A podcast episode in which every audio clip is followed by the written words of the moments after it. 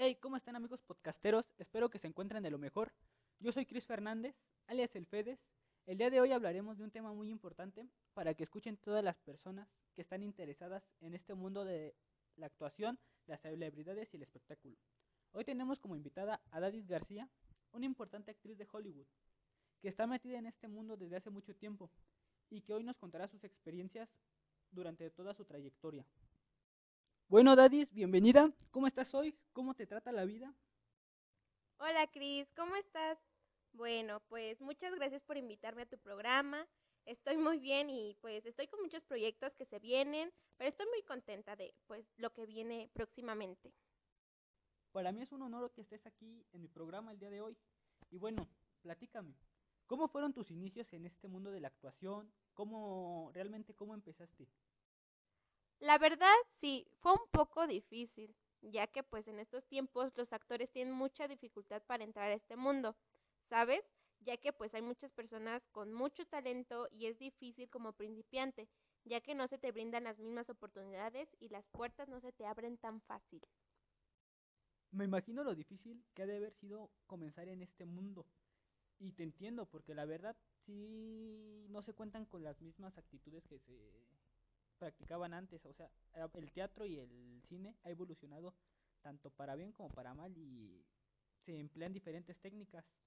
Pero ¿tú sientes que a partir de esto, como tal, esto te trajo problemas con tu familia o con gente cercana al enterarse que te querías dedicar a esto?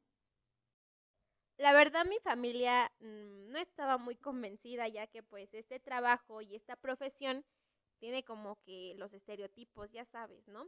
De que pues la gente tiene que tener carisma y que sea guapa y perfecta, ya sabes. Incluso tuve problemas económicos, pero poco a poco fui saliendo de ese hoyo.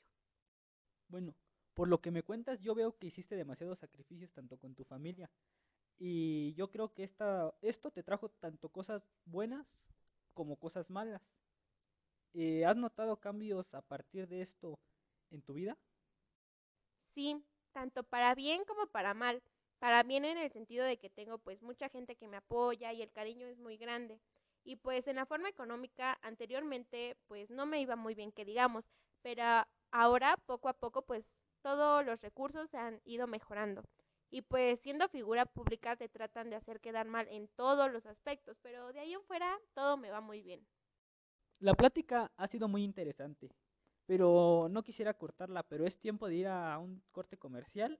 En un momento volvemos. Muchas gracias.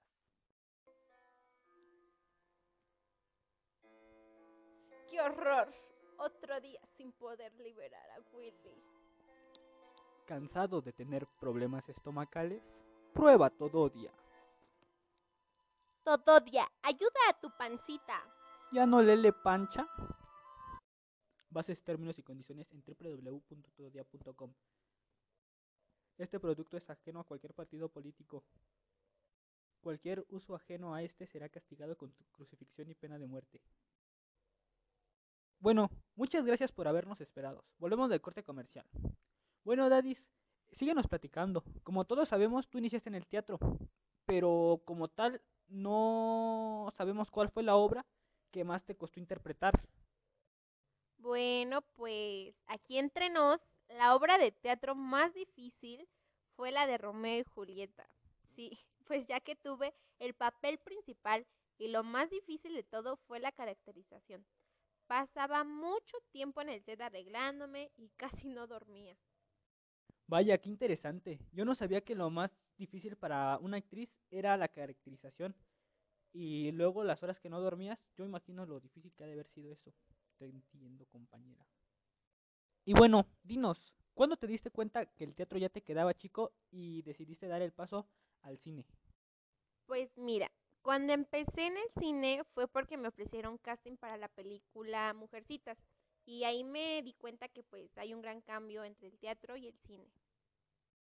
Ok, ok, ya que me hablas de cambios, cuéntame cuál es la diferencia entre el teatro y el cine. Bueno, a la hora de actuar. Ah, pues en el teatro las expresiones corporales pues tienen que ser más notables, más movimientos y en el cine eh, es un poco más relajado ya que tienes la cámara enfrente y tienes que hacer como que no estás ahí. Por lo que me cuentas y por lo poco que yo sé de teatro y de cine, la diferencia sí es mucha.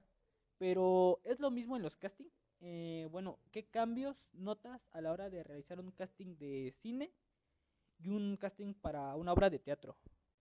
Bueno, en el teatro piden muchas habilidades, ay, como cantar y bailar, y en el cine es saber mantenerte en el papel y controlar más que nada las emociones. Y en el aspecto de los castings, ¿cómo reaccionaste al enterarte de que te dieron tu primer papel importante en tu tercer intento? No me la creía, pensé que me estaban haciendo una mala broma, pero los productores me marcaron y me dieron las indicaciones para empezar a grabar. Me puse a gritar como loca. Yo creo que esa emoción no fue en balde. Pues mírate ahora, estás triunfando en el cine. Y la verdad me da mucho gusto que, que sea así. Pero tú tienes metas y yo creo que una de ellas es con qué actores de renombre quisieras participar o trabajar en algún momento. Bueno, te diré.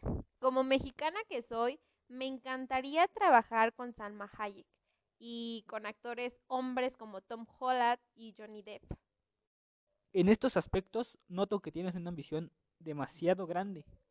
Pero en ese aspecto, ¿tú te crees capaz de lograr ganar un Globo de Oro o un Oscar o ya sea cualquier premio importante del cine? La verdad, yo creo que sí soy capaz de conseguirlo con mucho esfuerzo y trabajo duro más que nada. Esa es una de mis metas y sueños. Bueno, considero que así como vas, en muy poco tiempo lo vas a lograr. Yo no tengo duda de eso. Y pero solo recuerda que tienes que mantener los pies en la tierra y mantenerte siempre con humildad.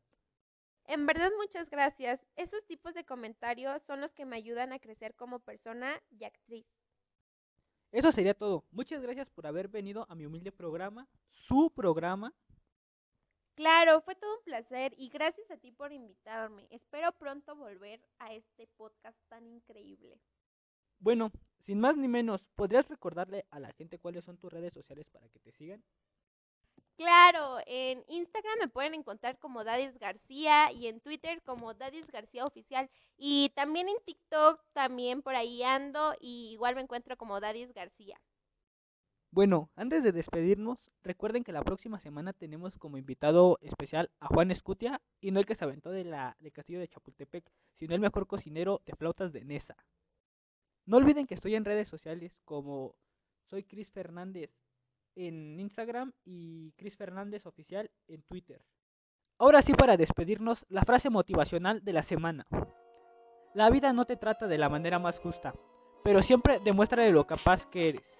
No olviden sintonizarnos la próxima semana en su programa, mi programa, Humildad.